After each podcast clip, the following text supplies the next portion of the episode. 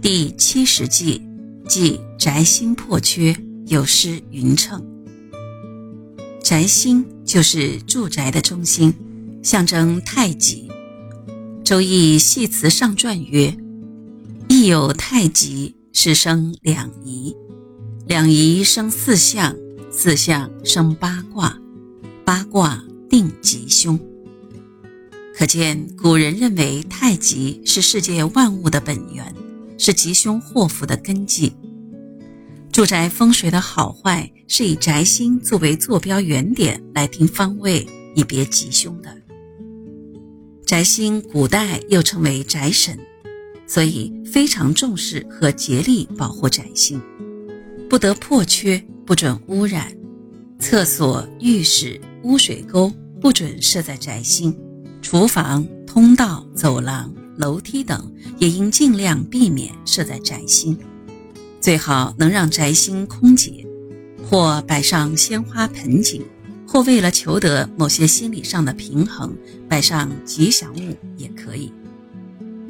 基于天圆地方的观念和方形、矩形以及其他匀称型的建筑物有利于气的流动，所以住宅基本上采取这些形状。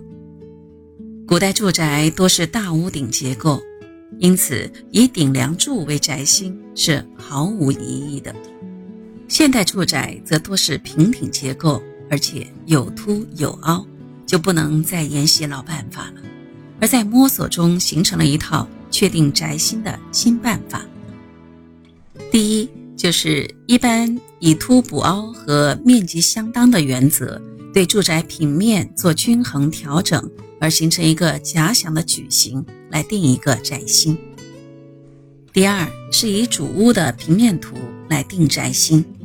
至于阳台，可分下列三种情况处理：第一，小阳台可不必列入平面图；第二，常见做通道用的大阳台应该列入平面图；第三，如果被窗封起来的阳台，不论面积大小，都应该列入平面图。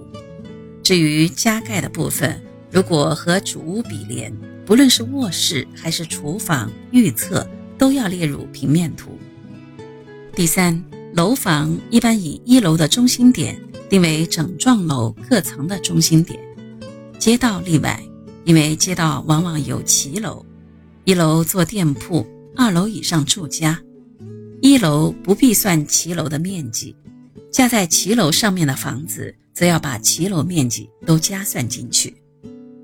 第四，对于多边形的楼房，既可以根据多边形求重心的规则定出总中心点，也可以根据这类新型楼房多方位采光和通风的特点，分别在厅、卧室、厨房等单元定出分中心点。当然，矩形楼房也允许这么办。